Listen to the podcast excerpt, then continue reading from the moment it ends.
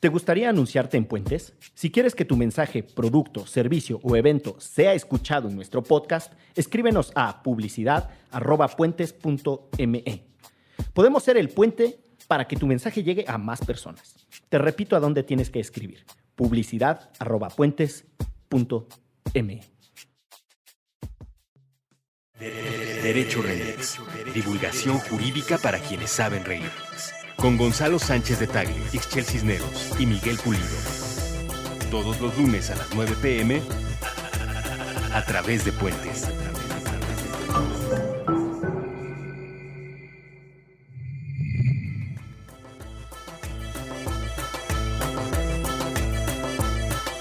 Hola, bienvenidos al primer episodio de la segunda temporada de Derecho Remix. En esta ocasión vamos a hablar de las broncas del Bronco. ¿Cómo es que llegó este personaje a la boleta? ¿Qué hizo el Tribunal Federal Electoral? Y muchos otros temas como el debate, dónde están los candidatos, qué se va a discutir, por qué importan las sentencias electorales y otras cosas bonitas de nuestra democracia. No se lo pierdan, disfrútenlo. Buenos días, buenas tardes, buenas noches, bonita madrugada o cualquiera que sea esa circunstancia temporal en la que estén escuchando este podcast de divulgación jurídica, el favorito de muchas personas. Ese último fue como tipo Andrés Manuel. Este. Es que estamos en Podcast. periodo Palabra que electoral. lo pensé. Dije, ya, la- ya algo le está afectando a Miguel. Estamos, estamos en derecho remi electoral.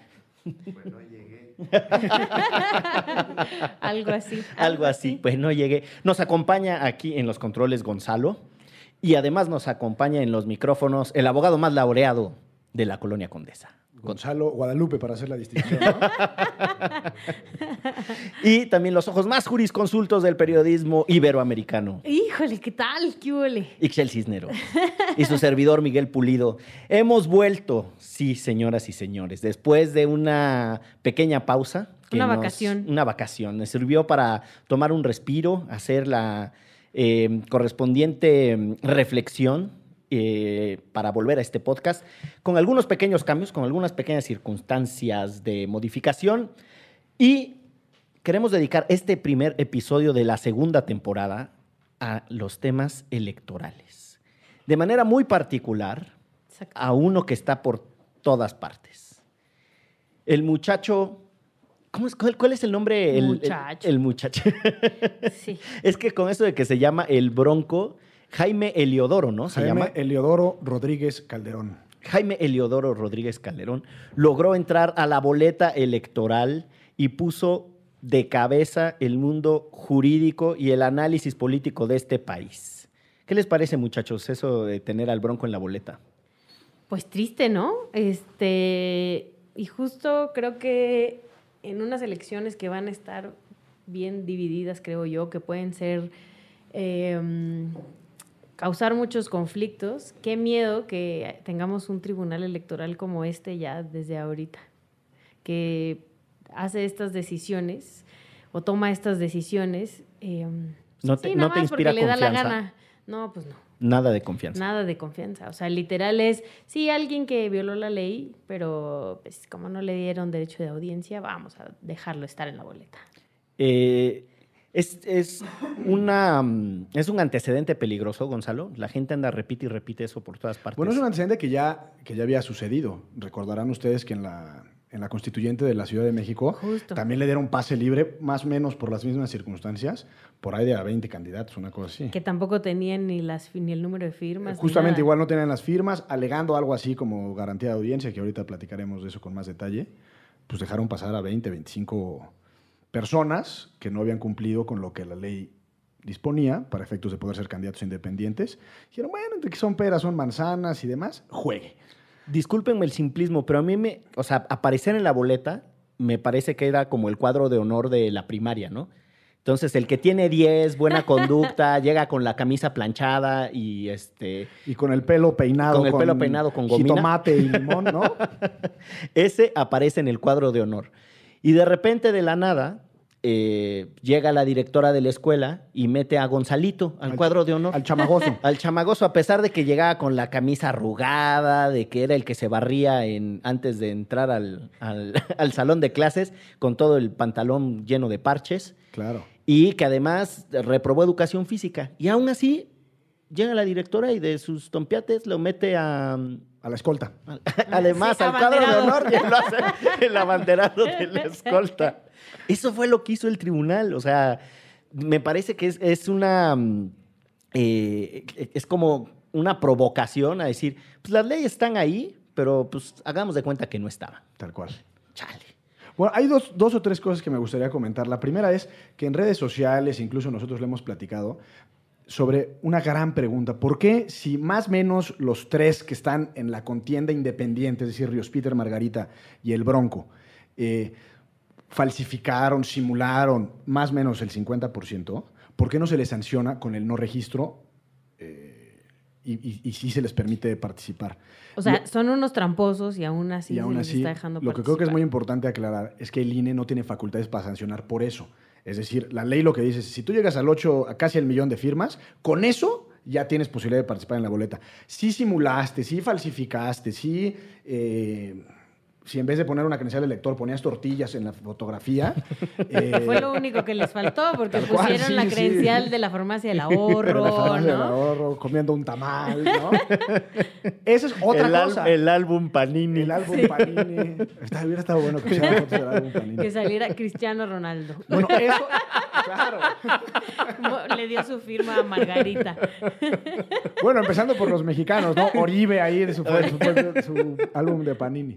Eh, pero bueno, el INE no puede sancionar, digamos, con el retiro del registro, siendo que hayan conseguido el número efectivo de firmas.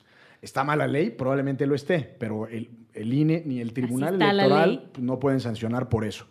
En consecuencia, el INE aparentemente dio vista a la FEPADE, la Fiscalía Especializada eh, contra Delitos Electorales, Exacto. eh, para pues, que hagan las investigaciones correspondientes por la falsificación de, de credenciales de elector. ¿Y qué pasa si sí? Ahí entramos en una ¿Los especie... bajamos? No, entramos en una especie de contradicción jurídica o laguna, porque el hecho de estar... Aquí a lo mejor tú me podrás recordar, Miguel, pero estar vinculado a proceso no te quita, no te retira tus derechos de ciudadano, es estar sentenciado. Entonces, supongamos que hipotético, o sea, es estar o sentenciado o privado de la libertad. Sí, pero estar vinculado a proceso te permite registrarte como candidato. Lo que no tenemos, no tenemos un precedente, es qué sucede si ya estás registrado como candidato y después te vinculan a proceso, porque eso todavía se podría significar una apelación, etcétera. Pero además, Entonces, en este caso es un proceso electoral que te llevó a esa boleta. O sea, todavía está más tremendo el asunto. O sea, no es que te robaste unos chicles de la tienda y entonces el de la tienda te inició un proceso. No. O sea, hiciste tracala para llegar a esa boleta, pero como no podemos hacer nada, dejamos que investigue la FEPADE. Y si la FEPADE dice, ah, sí, sí hicieron trampa, entonces ¿qué? Y ya están ahí muy bonitos y peinados en la boleta. Bueno, es que la FEPADE no deja de ser otro ministerio público. sí. Y como ministerio público, pues tiene que ejercer la acción penal, la- le cae un juez y el juez y se inicia un proceso. Pero imagínate, o sea, no sé, que sí gana, Dios no te oiga, que sí gana Margarita o sí gana el Bronco. Este. Hay que o a Peter, Jaime Leodoro, ¿no? porque creo que Bronco hay que respetárselo a Lupe Esparza, ¿no? Que a Lupe Esparza sí le mandamos un saludo. A Ah, Lupe Esparza, supuesto, el gigante supuesto. de América. Por supuesto. Bueno, ¿qué tal que sí gana alguno de los tres y después resulta, ah, no, pues sí, sí hicieron trampa? Pues sí. Y, y- y no, y no, y no la tenían las más firmas. jurisconsulta que puede haber dado. y no tenían las firmas suficientes. Ah, bueno, pues ya. Es que. Pero eh, ya es presidenta o presidente. Es que es de verdad de una mm, sofisticación nuestro sistema electoral y tiene así 20 mil, unos librotes de leyes y una cosa muy compleja para terminar con unas tonteras tan básicas, ¿no? Bueno, Como- yo vi, vi la sesión y de verdad, la sesión en la que le, le- los cuatro magistrados, porque hay que reconocer que hubo tres que cuando menos actuaron Casi, con algo más de dignidad, los cuatro magistrados, yo creo que Cantinflas habría argumentado mejor este caso. Palabra. O, la chimoltrufia, como decían una cosa, decían otra. En la misma oración, en el mismo minuto había siete contradicciones. Es que lo que no viste es que era la ceremonia homenaje a la chimoltrufia Claro, del Tribunal claro. Electoral. ¿Y no te dio sueñito? Entonces sí, mucho multrifiesco y sí, catatónico. Y estos cuates, la verdad, Soporífero. soporífero, el hecho de que hayan dado una conferencia de prensa a los dos días, es, eso sí no tiene precedentes. Un juez, la única forma en la que tiene él para defender su sentencia es sus- los propios argumentos que hay en la sentencia. No tendría por qué. No tiene por qué salir a explicar, es que nosotros, nada. Pues ahí está la sentencia. La sentencia es la forma en la que se comunican los Se jueces supone con la que además sociedad. tú crees en tu sentencia, ¿no? ¿Para qué sales a Además- explicar? Bueno, pero salieron a decir que ellos no se rigen por las redes sociales ni por la presión comunicacional y tal, y salen a hacer una conferencia de prensa Para las redes sociales. para las redes sociales y para quitarse la, la presión comunicacional. Pero a ver, Gonzalo, nos decías, el caso da dos elementos de análisis que están buenos, y ahora le re- regresamos a discutir el tribunal. Pero el primero es, el INE solo puede validar si a usted le alcanzaron las firmas que la ley le requiere para estar en la boleta. Tal cual. Si además hizo otras travesuras o otra chapuza, eso el INE ya no lo, sí lo registra, pero ya no lo toma en cuenta para decidir si una persona está o no en la boleta. Corren por separado. Y eh, tú dices, bueno, pues el INE hizo su chamba en el sentido de que pues, a quien no alcanzó las firmas le negó el registro y después ese fue el, el primer marco de análisis. Después, ¿cuál era el otro? Porque ya nos fuimos, no sé si por las Eh, nubes o eh, por eh, las no, ramas. el del propio Bronco. ¿Por qué sí le dieron chance de aparecer en la boleta, aun cuando numéricamente no había llegado al número de firmas que la ley exige para, para ser candidato, para estar en la boleta? Entonces, lo que alegó el... dispénsenme. Lo que alegó el tribunal es que... Dispénsenme. Como tío. Es que como estoy hablando de cosas serias, entonces Exacto, hay que- hay que sale el tío comprarse que el llevas paquete dentro. completo, sí. con su venia. Sí, con su venia. Y gracias por la anfitrionía. aquí a-. Bueno, es entonces, terrible. mente, ya los extrañaba, entonces, muchachos. mente, entonces, mente, lo que dice el, el tribunal es que cuando el Instituto Nacional Electoral determina, que creo que fue un viernes, que esto, el número de firmas válidas, eh, incluso el Bronco impugna eso y esa resolución y el tribunal dice no es momento todavía. Tienes que dejar pasar los cinco días que te está dando la autoridad para que vayas y la armes de jamón. Armarla de jamón significa entrar a las computadoras y ver una por una las firmas que habías efectivamente... Que tú dices que sí que, son No, que veas tú presentado y que el INE te dijo, pues algunas sí y algunas no. Ganaron más las que no. En el caso del Bronco, por ejemplo, él presentó aprox 2 millones de firmas, 2 millones 34 mil, y el INE le aprobó o le validó 835 mil. Híjole, O sea, más de un millón de firmas de chapuza. falsas, Truchas. truchas. Ah, Bueno, y termino con esto. Y lo que dice el INE, ¿sabes qué, Bronco? En esa revisión de las 600 mil, más o menos, que digo, podemos disgregar más los números, pero el Bronco tenía que revisar 600, pudo revisar la mitad, y de esa mitad, más o menos el 8% estaban mal catalogadas. Es decir, efectivamente, habían Sí, sido era. firmas válidas. Eso le dio al Bronco 15 mil firmas más. Al llegar al tribunal, el INE lo que dice es, el INE, perdón, el tribunal, yo no tengo elementos suficientes para legales para validar que la garantía de audiencia le fue efectivamente respetada. ¿Qué es la Bronco. garantía de audiencia? Dicho en términos muy llanos, es la posibilidad que tiene un ciudadano de ser oído y vencido en juicio. Ándale. Defenderse. Ok. Entonces dice, yo no tengo la certeza de que el Bronco haya sido debidamente oído y vencido en este proceso de cinco días. Entonces, como las firmas que revisó sí le dieron alguna pizcacha más para subir en el total, entonces consideramos que de haber tenido todo el tiempo para revisar el resto, hubiera llegado al total. Luego entonces, ergo, pasa el Bronco a la boleta. O sea, más allá de las consideraciones éticas, también hay ahí consideraciones matemáticas. O sea, hicieron una extrapolación que en lugar de dar un resultado cierto, da un resultado dudoso. Tal cual. Cosa que es absurdo, porque si tú dices, mira, tengo, dada la matemática, tengo la certeza, la certidumbre, De que tengo la seguridad Claro, claro, claro. Pareces político. de que el señor Bronco sí hubiera estado en la boleta, entonces lo pongo en la boleta. Pero dice, dada la matemática, tengo la duda de que quién sabe. Sí, sí, sí, sí, Entonces sí. pónganlo. Y luego hay una cosa terrible, porque lo que hicieron los magistrados es, al decir esto, hablaron, seguramente se acordarán de un concepto que se inventó la Suprema Corte en, el caso de Florence Cassés, que era el efecto corruptor del procedimiento. cómo no. Lo aplicaron en este caso Uy, y sí, dijo, sí, me cómo acuerdo no. perfecto. Como, como dijeron, no tenemos certeza y el INE lo hizo todo mal, entonces hay un efecto corruptor en el- la recolección de firmas y entonces entra el Bronco y a Ríos Peter le dan 10 días para revisar, a Ríos Peter le vencerá pues, estos próximos dos o tres días. Pero Ríos Peter sí está como para llorar, ¿no? O sea, tenía Es como que desde el punto de vista verdaderas. argumentativo, jurídico a Ríos Peter. Si Ríos Peter encuentra una firma correcta dentro de todo el universo de firmas que le alegan que simuló, pues la lógica debería indicar que Ríos Que Peter también. pues, Yo digo que ya de una vez pongan en la boleta al doctor Simi porque él compitió en la elección pasada sin registro. Claro. Y entonces también no le dimos chance. Ya de una vez que entre el doctor Simi. Que entre Ya. el doctor Simi. Oigan, vamos a aprovechar la magia de la tecnología, hermanos. Pero ¿y por qué hablas como Sí, ruso? porque eso- yo Porque vamos a- yo como me- ruso. Como Tu ruso. tono de voz me llevó a otra a otros Vamos a- escenarios. A mí me llevó a cortina de Vamos humo. a hacer un viaje en el tiempo.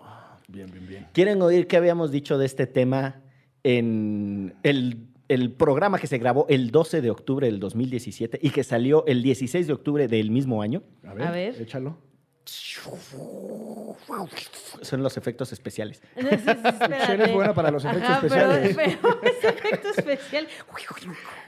Oh, es que yo soy de una generación que se conectaba al, al internet con Algo el está muy teléfono. sospechoso con Miguel. Empezó hablando como Andrés Manuel López Obrador. Ahorita habla que viaja en el tiempo y habla de- de- desde, su, desde su fondo más pachequil. Y ahora sus efectos especiales. Bueno, a ver, efecto especial para viajar en el tiempo a cargo de No, Ixchel no Cisneros. sé, espérate. No, sí, un No, pi, pi, pi. Pero no es como pim, pum, pim. ¿Cómo era ese programa? ¿Te acuerdas que viaja, Viajeros en el Tiempo se llamaba? Que se subía en un... Sí, ya, ya nos desviamos Ya, bien gacho. Ya, ya por lo mejor. con ustedes nosotros mismos. En días anteriores, eh, para ser concreto, el 12 de octubre, Margarita Zavala presentó su candidatura independiente a la presidencia de la República. Ton, ton, tin. Margarita Zavala, quien es eh, una histórica militante del PAN, ex senadora de la República eh, y además una Diputada, política. ¿no? Senadora. Fue diputada, fue senadora. ¿No? Fue diputada. Ah, senadora fue Cocoa Calderón. la- Cocoa Calderón. Sí, perdón, ya estoy revolviendo a la familia. Eh, fue diputada y, bueno, tiene, tiene una trayectoria, pero además eh, fue primera dama de este país durante el, el periodo 2006-2012 debido a su matrimonio con Felipe Calderón Hinojosa. Eh, Ton, ton, tin. eh, y bueno, fue, presentó una cartita, como muchos otros independientes, eh, presentó una cartita ante el INE y se comprometió a que va a juntar la mínima cantidad de 866 mil firmas de diferentes estados del país. Tiene que tener representación en por lo menos 17 estados para poder aparecer en la boleta y ser una contendiente a la presidencia de la República de este país. Híjola, pues... No, el, y el tin, tun, tin. Sí, no, este... Tin, tun, tin. Triste nuestra realidad, ¿no? ¿Cómo le explicamos a la gente que... ¿Por qué te parece triste, Ixchel? Pues en principio porque justo yo eh, preguntaba, porque literal le preguntaba a ella de la manera más amable, volviendo a Twitter, que si su proyecto, que hoy en la mañana escuché en las noticias que tiene un gran proyecto de nación, eh, incluía también la lucha contra el crimen organizado y el narcotráfico y eh, las muertes colaterales y las violaciones a derechos humanos como el que tuvo, el proyecto que tuvo su, Su- esposo su cuando estuvo en la presidencia. Y te bloqueó. No lo sé, fíjate, ahorita voy a ver si la puedo volver a robar. Pero lo Poner- que sí... Podríamos poner un despacho de, Sí, sí, para sí. litigar puros bloqueos en Twitter, ¿no? Sería muy interesante. y no ganaríamos nada de dinero. Este, pero justo la respuesta de mucha gente fue como, yo voy a votar por una mujer porque es mujer y porque, o sea, chale. Em- Ahí ya le dije, bueno, entonces yo voy por Marichuy, ¿no? O sea, si esa va a ser Claro. nuestra postura de voy a votar por una mujer, pues en mi caso considero que la igual candidatura independiente de Marichuy ¿Quién es em, Marichuy? Marichuy es la candidata indígena que el Consejo Nacional Indígena eh, propone para que sea presidenta de este país. Y eh, no solo votaría por ella por ser mujer, que eso es un poco la cosa y mi issue con esta banda que yo voy a votar por Margarita porque como es mujer, esto va a ser diferente. Eh, no creo que por ahí vaya el discurso y me Aparte da es un una poco de candidata, tristeza. adelantándome un poco a, a lo que dice Margarita, que, que- que pugna muy poco por los derechos de la mujer, ¿no? Pues sí. O sea, yo nunca he visto que hable al respecto, la verdad. O sea, es decir, no habla de interrupción legal del Literal. embarazo, Derecho a autonomía del propio cuerpo, Exacto, este, Donde las mujeres nos podríamos ver representadas, ¿no? un sector de las mujeres. Yo supongo que un sector conservador pensará que ser recatada y ser discreta y ser mujer Y estar en contra es del aborto. ¿no? Y estar incluso en contra del aborto es una razón para elegirla. Yo quisiera hacer un comentario de Margarita Zavala. Eh, hace, ¿qué serán? Pues como unos nueve o diez años me involucré con Jorge Castañeda en su proyecto, en la segunda etapa del proyecto de Jorge Castañeda, para que se legalizaran o se incorporaran a la Constitución los derechos para contender como candidato independiente. Iniciamos un movimiento que se llamaba Vota Independiente, aun cuando no estaba legalizada la posibilidad de presentarte como candidato ciudadano. Eh, una amiga de una amiga nuestra, Elisa de Anda, se presentó como candidata testimonial en el distrito que corresponde a Coyacán, no me acuerdo si es el 24 por ahí, eh, y perdimos. Eh, y en ese momento la intención era justamente que los candidatos independientes, ciudadanos, autónomos o como se le quiera llamar, fuera una fuga, una vía de escape a personas que no creían en las alternativas partidistas desde el punto de vista ideológico y desde el punto de vista que los partidos son unos mecanismos para hacer política. No es la única forma de hacer política, es válida, es legítima, pero si Juan de las Pitas no quiere hacer la política de esa forma, bueno, tiene el derecho para hacerla de otra manera. El caso es que Margarita Zavala, aun cuando está ejerciendo un derecho reconocido en la Constitución, creo que está prostituyendo la figura de las candidaturas independientes. ¡Tun, tun, tin! Ahora sí. Porque lo que hace en realidad es, hace una semana, poco más, poco menos, renuncia al Partido Acción Nacional y, y se aprovecha de este vehículo o de esta figura que fue vislumbrado, creada para ciudadanos. Y, y cuando se dice ciudadanos frente a partidos políticos o políticos, es una línea muy tenue, porque un político al fin de También cuentas es un ciudadano. Eh, Y un ciudadano que decide postularse a un puesto se convierte en un político. Pero eh, cu- cuando digo creo que prostituye esta figura, lo digo así porque en realidad la intención de ser de estas candidaturas no es que para el segundo lugar o el tercer lugar o el que se queda ardido porque no le quieran la- dar la candidatura, pues utilice esta figura. Literal, eso es. O sea, ¡Yum! Volvimos del pasado. Híjola, pues Hasta ¿qué ahí creen? la cita. ¿Qué creen? Que los dos ya están en la boleta. Margarita y el Bronco. Jaime Leodoro. Jaime Leodoro, nuestro compita. ¿Y sigues pensando que es una prostitución de las figuras de las candidaturas Sí, independientes? del 12 de octubre que grabamos ese programa al día de hoy, eh, sí, sí sigo pensando y sobre todo refuerzo mi opinión en el sentido que creo que las candidaturas independientes están pensadas más para lo local. Dígase Pedro Kumamoto, espacios geográficos más delimitados. eh, Dígase Carlos Brito en Jojutla. dígase claro, claro, Carlos Brito, el propio Cloutier En Sinaloa. en Sinaloa. Porque los Cloutier, que son como los Kennedy o que son como. son un chingo. No en el sentido de. Que- como tiro de escopeta, ¿no? Parece que es una. Uno está, los tres hermanos están divididos en distintas causas. Sí. Eh, Bueno, y de hecho hay cuatro, o sea, son Rebeca, Tatiana y Manuel, los más visibles, pero hay otra hermana, son muchos, ellos son como 12 o no sé cuántos, son Órale. muchísimos. Y hay una hermana que sigue siendo amiga de Margarita. ok. Entonces están, la verdad es que sí tienen chile, mole, pozole y manteca. Ok. Pero bueno, regresando a eso, creo que sí, las candidaturas independientes est- están pensadas para lo local eh, y creo que el ejercicio, el primer ejercicio de candidatos independientes a la presidencia deja saldos muy negativos. Deja más del 50% de las firmas simuladas, deja un tribunal electoral que metió al Bronco a la fuerza eh, en la contienda, está Ríos Peter a ver qué Que va a a lo pasar. mejor también. Eh, y al final creo que sí es una figura que está mal diseñada desde la ley. O sea, el hecho de que tengas que conseguir un millón de firmas, pues hace casi imposible que una persona con pretensiones y aspiraciones legítimas, Como Marichuy. como Marichuy, y aunque no nos caiga, bueno, aunque no me caiga muy bien, porque no sé, creo que a ustedes sí les cae muy bien Pedro Ferriz, pues también creo que también hizo su esfuerzo válido, ¿no? El que se lleva se aguanta, Gonzalo.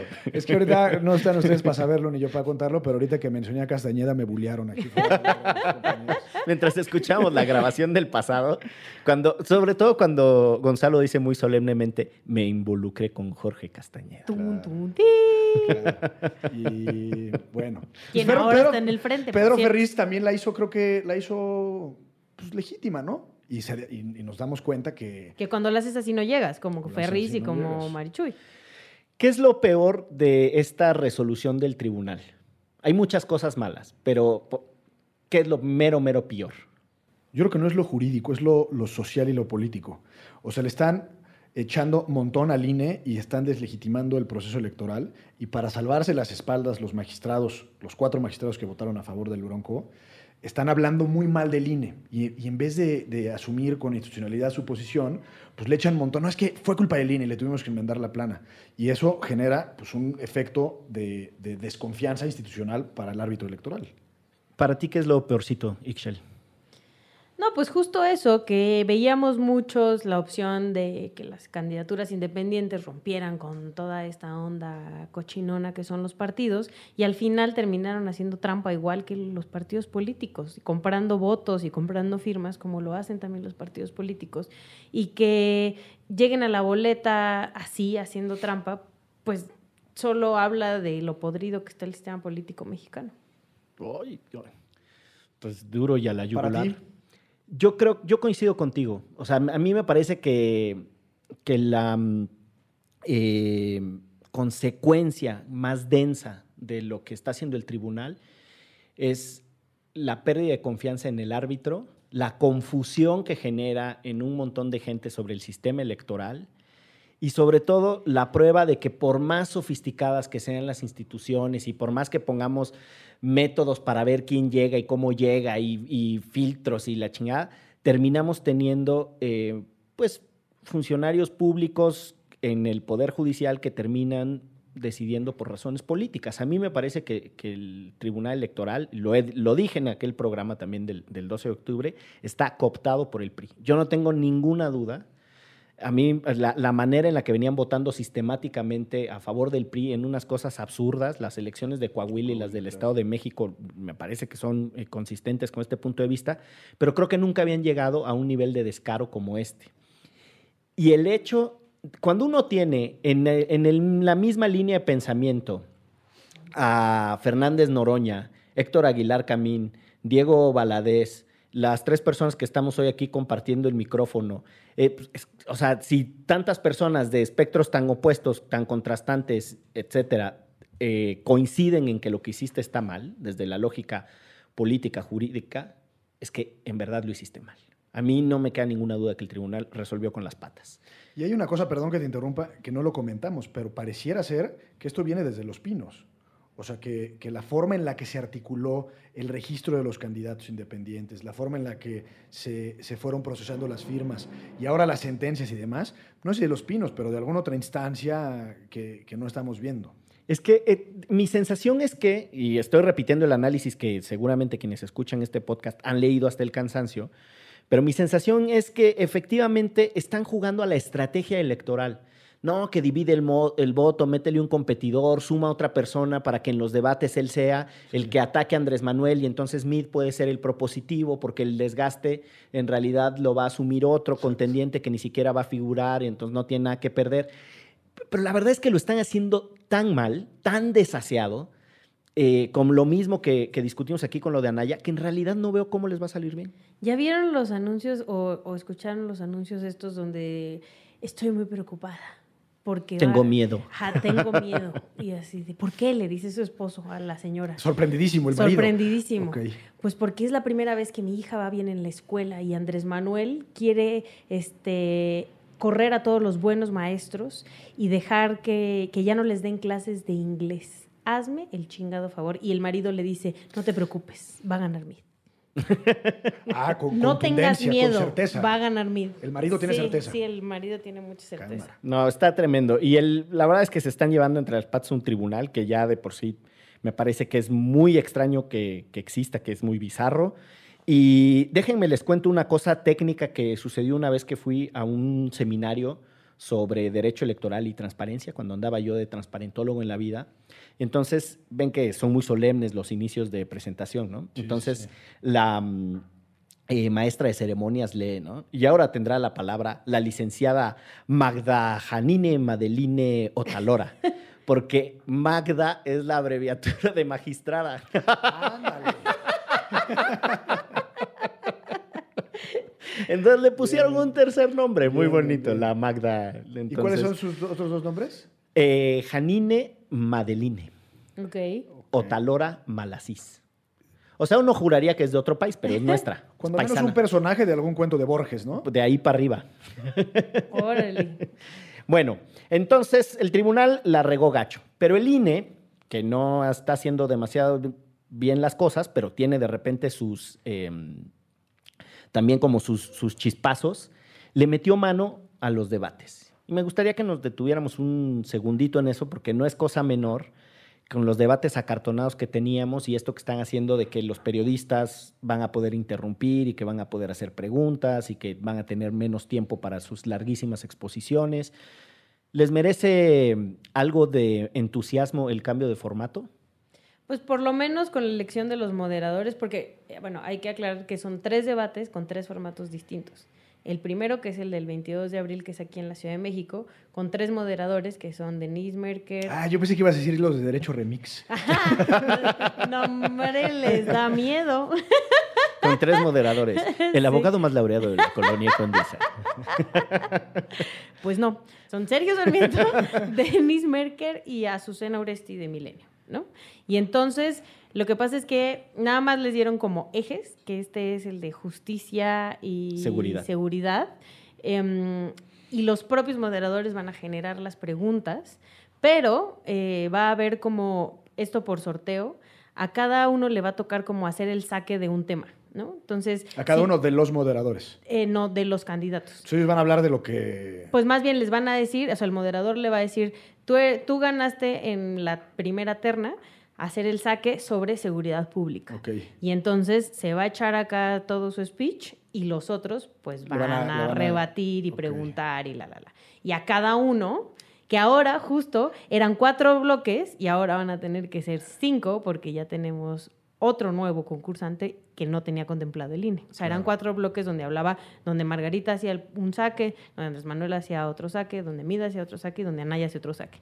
Ahora van a tener que agregar un módulo más para que pueda hacer el bronco su saque y no se vea como que están, lo están dejando fuera del el quite. Y los moderadores, como decía Miguel, van a poder interrumpir y este y así. ¿Y usted qué opina este, de lo que le acaban de decir en su cara, señor Andrés Manuel? ¿No? En Entonces- Estados Unidos hay, hay una regla que los candidatos que no son del Partido Republicano y del Partido Demócrata solo pueden aparecer en los debates a partir de cierto grado de, de preferencia en las encuestas. Creo que es Mm. como el 10%. Si no logras el 10, no, no, No, te pa- no invitan. participas. Ustedes dos son muy jóvenes y no recordarán el debate de 1994, pero así fue. Por preferencias electorales los separaron. Entonces hubo un debate en el que estaban Diego Fernández de Ceballos, eh, Ernesto Cedillo Ponce de León y Cuauhtémoc Cárdenas Solórzano, y hubo otro que era el de la chiquillada. Y en el de la chiquillada Conca estaba- Champions. Exacto. era la- me gusta, era la Conca Champions. Y estaba ahí, pues ni me acuerdo quiénes eran. Creo que está Marcela Lombardo, que, es, eh, que era hija de Hija Vicente. Lombardo Toledano. Eh, no me acuerdo quiénes eran los de la chiquillada. Estaba mm, este del, del ferrocarril que le dicen que era el Partido del Frente Cardenista de Reconstrucción Nacional, sí. que era el PEFRNDING. Sí, sí, sí. Bueno, ese también estaba, que si mal no estoy, se apellidaba Talamantes. Aguilar Talamantes. Pues me está fallando la memoria, gacho. Pero bueno, eh, así lo separaron, para que no... Tiene sentido, ¿no?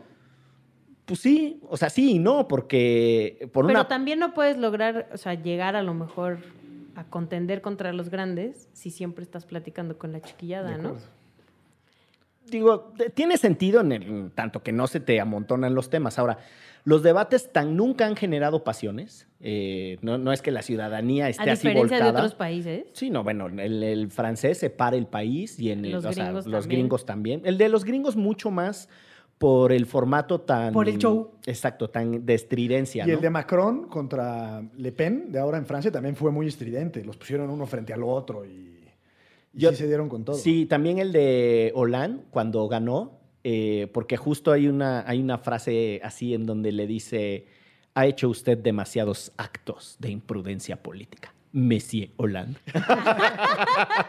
Claro. Qué internacionales, muchachos. Sí, bueno, pues es que la Qué inquietud. viajados, qué bruto. No, pero el, el tema está en que aquí no despierta pasión Y una de las polémicas que se armó, que a mí me parece que hasta eso estuvo sabrosa porque le levantó el perfil al debate, es si tenían que cambiar el horario de lanzamiento de la serie sobre Luis Miguel en Netflix. Y nosotros nos opusimos. que se conserve el, el- Y dijimos, el horario. no, queremos ver la serie de Luis Miguel en Netflix. Exacto, no, me- no me meneen el horario. Es televisada por Diego Boneta. Y la, y la otra era, el otro cambio horario que estaban presionando para conseguir era el del fútbol, el del fútbol. Pero ese era para el segundo debate, que es el de Tijuana, que tiene otro formato que es que um, ese es sobre economía e inmigración. Y lo que van a hacer es que antes de empezar el debate van a grabar a personas que vayan al debate preguntándoles a los candidatos. Los van a grabar pues por aquello de que en vivo digan, chinga tu madre. Pero espérate, aquí, aquí un paso antes. vendido, pinche bronco! ¿Y quién puede ir al debate? ¿Cualquier viandante que se forme entra o...? Pues justo creo que en esas andan, porque van a invitar, eh, lo más probable es que sea en la universidad, este... O como el último informe de Peña que llevó el bombero, la enfermera, el campesino, el empresario. No, parece que va a ser ahí en la universidad, entonces pues van a ser alumnos de la propia Ah, ok, universidad. pues está bien. ¿no? Oye, ahorita que dijiste lo del bombero, el campesino, el empresario, así, esa era la estructura de, de los que le hacían el pasillo al presidente cuando salía al en el grito del 15 de septiembre a, menear la campana. y los entonces sindicatos, los- y entonces estaban formaditos y parecía así como de el grupo este de, Sí, ya sé cuál dices. de Village, ¿qué se llaman?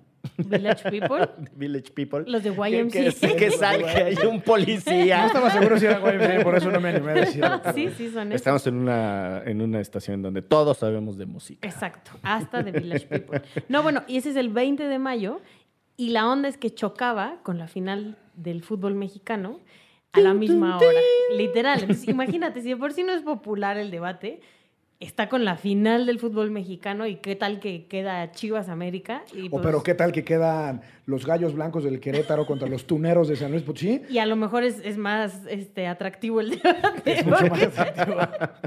Pero, pero sí logró el INE que fuera una hora antes la final del fútbol y después el debate. Una hora antes, porque los partidos duran una hora, según el INE. Pues yo creo. O sea, sería, sí. O sea, van a recorrer los tiempos a 25 minutos, ¿no? Pues eh, da- también van a dejar de jugar. no va a haber medio tiempo. No va a haber medio tiempo, Sí. no va a haber sa- saques de banda, o sea, jueguen, jueguen. Juegue, Juegue, juegue, juegue. Le van a poner, van a acercar más la, la valla de publicidad Claro. para que sea como fútbol rápido. Entonces, Ándale. sin, Sí, sin- sí, sí. sin- sin balones fuera. Una, en una ocasión eh, coincidió un partido de la Champions con la sesión de ratificación de Medina Mora como ministro de la Suprema Corte de Justicia de este país. Y se Y acordarán. míralo muy sentado ahí. Y se acordarán que había una discusión eh, bastante importante de, ¿no? de quién era Medina Mora, sus antecedentes en la PGR, que fue un desastre, sus antecedentes en la Secretaría de Seguridad Pública, donde también fue un desastre. Digamos que eh, alguien que a sí mismo, cuando lo entrevistaron en una ocasión para la revista El Mundo del Abogado, que dijo que él era mejor político ¿Quién que lee abogado. El mundo del abogado. Y luego, luego a juzgarlo a Luego, uno. luego, luego, luego el ataque gremial. Yo escribo en el mundo del abogado. Además, en el mundo del abogado, eh, yo creo que en los primeros 400 ejemplares nunca salió una mujer. Nunca, nunca, nunca. Bueno, ya sabemos que la mamá de Gonzalo lee el mundo del abogado porque Gonzalo escribía. No, le dosifico a mi mamá lo que le doy para él. Le digo, ma, este no lo Este no lo lea. Sí, ni lo leas. Este ni lo intentes. Pues bueno, en ese momento les juro que estaba al mismo nivel de tendencia en Twitter, lo que pasa a Twitter, Twitter. En, en la Twitter, lo que pasaba en la Champions y lo que estaba pasando con Medina Mora. Es un momentazo No, de- pero ya de- decirle a la Champions, oye, ¿no tienes ganas de cambiar el horario? Sí, sí, sí. es que vamos a ratificar a Medina Mora. ¿No quisieras moverlo un par de horitas?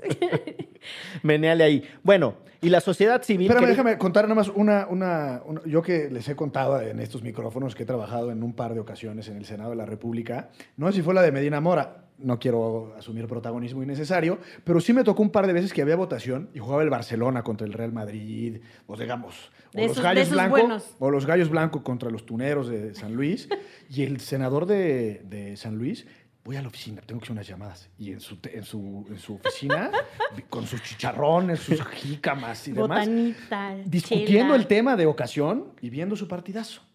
Palabra me consta. Yo lo vi. Bueno, Sí. pues que era de la Comisión de Deporte.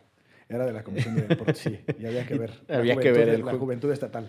Bueno, estábamos en la idea de que la sociedad civil anda muy movida tratando de colocar preguntas en los debates. Espérate, pero nos faltó un debate que era el de Mérida. Ah, perdóname. Explicar más rápido. Por favor, sea ciudadanía informada, siga a Ixchel Cisneros en sus redes sociales y escúchela en Derecho Remix, por favor. Que el de Mérida está más divertido porque uno puede preguntar en redes sociales. Y quien quite y pues agarran tu pregunta. Entonces, ¿Y quién va a ser el gran inquisidor? este, en eso estaba, eh, según tengo entendi- entendido, son, eh, ¿cómo se llama la de debates del INE?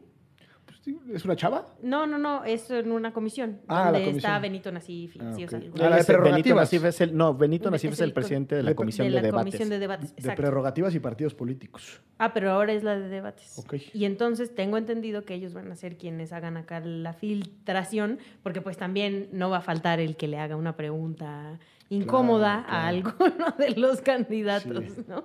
Como la raza que se divierte mandando esos nombres juguetones que terminan siendo un albur y que la gente manda saludos. Estaría increíble Sí, que les preguntaran Particularmente un a ese muchacho Elber. Sí, sí, sí. es que son tremenda la raza. Bueno, pero por lo menos tendríamos algo divertido que ver en el debate. Sí, efectivamente se llama Comisión de Debates del Instituto Nacional Electoral y es presidida por Benito Nasif. Eso, pero porque justo nos contestaron. Ah, bueno, mejor. Digo Ahora te hago ya ah, mi ah, pregunta. exacto. Y Gracias, ahora sí ya ¿no? te puedo Sí. decir. Bueno, ni la tienes preparada espontáneamente. Ni la tenía preparada. La sociedad civil, un grupo de organizaciones bien destacados, en donde está Puro chido. puro chida, donde está Sencos también y otra bandota. Saludos a toda esa bandota. Está muy activa tratando de que los temas que han venido trabajando sean incluidos en el debate, a manera de reflexión, pregunta o planteamiento. Sí, esos son para el primer debate, este, para el del 22, donde hay moderador y moderadoras. Este, y la idea es, nosotros planteamos cinco preguntas que son de cinco ejes, verdad y justicia, lo de este bonito apoyo de la ONU para ver si podemos descagalar el asunto de impunidad en México. Ay, que ha generado mucha polémica. Nos ponemos bien nacionalistoides, ¿no? Así Exacto. de, ¡Uy, no! Maciosare, un extraño enemigo, desmontar la impunidad cotidiana. Y más bien es para saber qué opinan al respecto. El otro es sobre la Fiscalía Autónoma e Independiente. Eh, uno sobre verdad y justicia para las víctimas de delito. ¿Quieren que les lea las preguntas? A ver, ver, échatelas. mira. ¿Está a favor de una reforma al artículo 102 constitucional para crear una fiscalía autónoma, eficaz e independiente del poder político? Esa es la número uno. La número dos, ¿estaría dispuesto a solicitar cooperación de la ONU para combatir la impunidad y la corrupción como ha ocurrido en otros países? La número tres, ¿qué haría para garantizar a las víctimas del delito y el abuso de poder el derecho a la verdad y medidas de reparación? La número cuatro, ¿cómo terminaría con la corrupción en las contrataciones con las empresas del Estado? Y la número cinco, ¿cuál es la propuesta en materia de desarrollo policial federal y a nivel nacional? ¿Qué haría para garantizar que la seguridad pública sea una tarea de los civiles? ¿Usted impulsaría y o respaldaría la abrogación de la Ley de Seguridad Interior? ¿Y cuál sería su política frente al crimen organizado? Todas estas últimas, pues enmarcadas en el colectivo Seguridad Sin Guerra. Son, eh, y el otro colectivo que apoya esto es Fiscalía, Fiscalía que Sirva. y también está el CPC, que es el Comité de Participación Ciudadana eh, Del- Nacional, quien trae la pregunta de corrupción con las empresas. El. C- el CPC, que no es nada del Partido Comunista, sí es- O una, una parte de la computadora. Tampoco.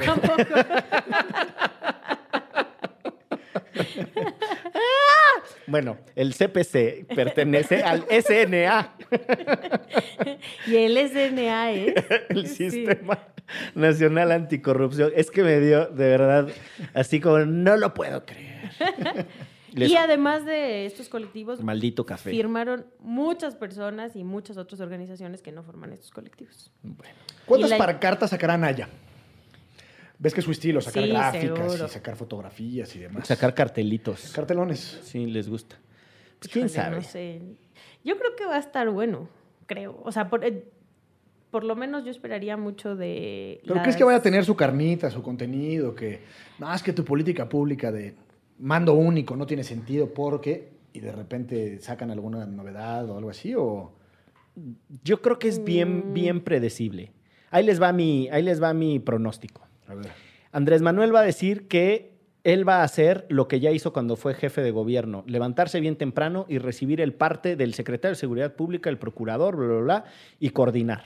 Desde bien tempranito va a ser la primera acción con la que iniciará cada día. Mid va a decir que él sabe cómo atacar donde más le duele a, la delincuencia y que va a ir con una cosa muy financiera y que les va a golpear el bolsillo y que la corrupción y la, inseguridad se ataca desde ahí. Intuyo que Anaya va a decir cualquier cosa. Eh, porque Anaya ahí sí la tiene complicada, porque muchos de los que lo rodean son los que diseñaron parte de la, de la política de Vicente Fox y otros son parte de los- del equipo de Felipe Calderón, entonces la tiene ahí medio enredada. Ay, nanita. Margarita va a ir al tema de que hay que, re- hay que solucionar el tema de... Va a ir al catinfleo. va a ir al- solucionar el tema del de este, del de ese, de, esta, de porque soy mujer y entonces, este, ay no, pero en- aquí en mi campaña hay eh, hombres, mujeres y, y gays. Sí, claro. ¿Qué tal? Bueno, Margarita yo creo que va a decir que eh, esto se resuelve profesionalizando a las policías. Y el Bronco, eh, como Anaya, yo creo que puede decir cualquier tontera. Ahí la verdad es que les tengo menos, eh, le tengo menos el pulso a cuáles son sus ejes discursivos. Contestando tu pregunta, Gonzalo, la verdad es que no creo que vayan a meterle carnita en términos de desarrollo de propuestas. Creo que va a estar folclórico verlos comportarse, cuál es el temple que tienen, ¿Y cómo creen, por responden ejemplo, a las que agresiones. Andrés Manuel esté, digamos, como en la esquina, si estuviéramos hablando de Vox, como muy reservado, tratando de cuidar no, no exponerse mucho para, para no ser atacado? Porque yo creo que de los contendientes, si algo le apuestan justamente es estos debates. Claro. Yo sí creo. Y yo sí creo que va a ser bastante. Como muy lacónico en sus Timidón, respuestas. así como- ¿no? Exacto, O tímido. sea, no, no como solía ser. Pero que mí- lo hemos visto como en toda la campaña. Y yo creo que ese sería uno de los errores más brutales de todos estos otros changos. O sea, si sobreatacan a Andrés Manuel, o sea, si se exceden en el Todo ataque el mundo se va a dar cuenta que era para eso. y le van a dar la oportunidad de mostrarse como el estadista que no pierde el temple. Más allá de la sustancia de sus respuestas, eh, Decir, miren, los todos me están aquí echando jitomatazos y yo, perfecto. Perfecto. O sea, tengo la sensación de que por ahí va a ir la cosa. Pues ahí está mm, el bonito escenario electoral con eh, el INE tratando de hacer innovaciones, la sociedad civil activa, el tribunal electoral desgraciándolo todo, con ganas de que uno no quiera votar. Yo no sé quién les paga. Bueno, sí sé, pero no lo quiero decir. formalmente, formalmente les pagamos nosotros con nuestros impuestos, informalmente Parte el- de su sueldo lo pagamos nosotros. el poder político. La mafia del poder. La mafia del poder. De, de los pinos. Bueno, vamos a cerrar este bonito programa con una invitación. Qué bonito es volver a esta segunda temporada. Qué barbaridad. Eh, poco a poco van a ir escuchando innovaciones de- en el programa. Si tienen comentarios, déjenos muchos comentarios en redes, eh, en el Twitter. En el tweet de Gonzalo es. Siempre se me olvida cuando tengo que decir. es arroba GS Tagle. En el Twitter de- estuvo buenísimo. En el Twitter de Gonzalo. Déjame ver si en efecto y es capaz GS que ni es así. Es GS Tagle, arroba GS Tagle. sí. arroba GS Tagle. ¿Y Aixel? Es Chelagüera con W, U, pero además, pues ahí nos leemos en el debate para chacotear. ¿no? Exactamente. A mí me encuentran en Nomu77. Díganos qué les gusta, qué les disgusta. Vamos a irle haciendo cambios que irán escuchando poco a poco en esta segunda temporada. Le vamos a meter más producción. Efectos Estamos- especiales como los que Miguel nos entregó. Y la risa de Ixchel no es risa grabada, es espontánea, es la risa más hermosa con la que puede uno desahogar estos temas feos del país. Sus conclusiones, muchachos. Ay, nanita. Este, nada, pues creo que en principio tendríamos que ver los debates, ¿no? Por lo menos para reírnos un rato o entristecernos más. Y también, pues, ¿por qué no poner en, este, en el ojo del huracán al tribunal, ¿no? O sea, al final nosotros les pagamos, pues, serán muy independientes, pero pues estas decisiones van en contra de la democracia de todo el país y de todos los mexicanos y mexicanas. Me gusta.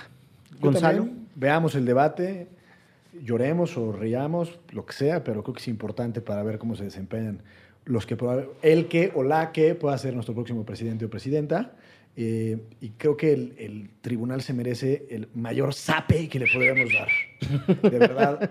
La O sea, porra lo saluda. la porra lo saluda, le están dando en la torre al proceso. Ya Andrés Manuel dijo que él no va a ser calificado por cuatro personas, sino que el pueblo votará. Imagínate. Independientemente lo que pensemos o no de López Obrador, pues eso es lo que da pie el tribunal Claro. a este tipo de cosas. Y creo que sí le está dando, pues no sé si en la torre todavía, pero cuando menos está minando la legitimidad y la confianza de la gente en las instituciones electorales. Cuando en una elección como esta, pues parte de lo importante es eso, justamente. Me viene a la mente una cosa con lo que estás diciendo, Gonzalo. Los, tribunales cuando toman decisiones que son polémicas o que son muy cuestionadas, trabajan al interior muy fuerte, de manera previa a las deliberaciones públicas, pues un arreglo, ¿no? Para tratar de ir sólidos, entendiendo que la minoría si va a perder, pero van a dejar debilitada la institución, pues no tiene caso que salgan tres contra cuatro. ¿Sí me explico? El mejor caso de sociología jurídica que te explica esas formas en las que se ponen de acuerdo las cortes y tal es en Estados Unidos en el eh, Rose versus Wade cuando decidieron lo del aborto. Decidieron ir en un, o sea, tuvieron que negociar cómo salían, pues para no debilitar a la corte en un caso que de cualquier manera la minoría iba a perder. Esto no significa que se construye un falso consenso, significa que tienen que tener mucha sensibilidad para comunicar los temas que dividen. Aquí tuvieron la sensibilidad de un marrano con cuatro tachas encima en, en pleno Pobrecito en, cochinito. en pleno rave. No tuvieron ninguna es una, una cosa Sí, de es verdad. sutileza de rinoceronte, ¿no? No, exacto. Y eso, de verdad, una, hay que entenderlo de una vez.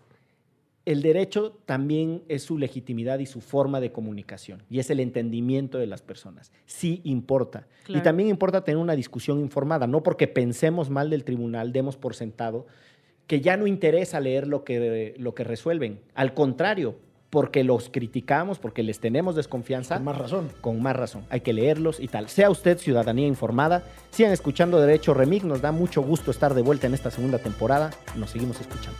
Chao. Chao. De- Derecho Remix. Divulgación jurídica para quienes saben reír. Con Gonzalo Sánchez de Tagle, Ixchel Cisneros y Miguel Pulido. Todos los lunes a las 9 pm a través de Puentes.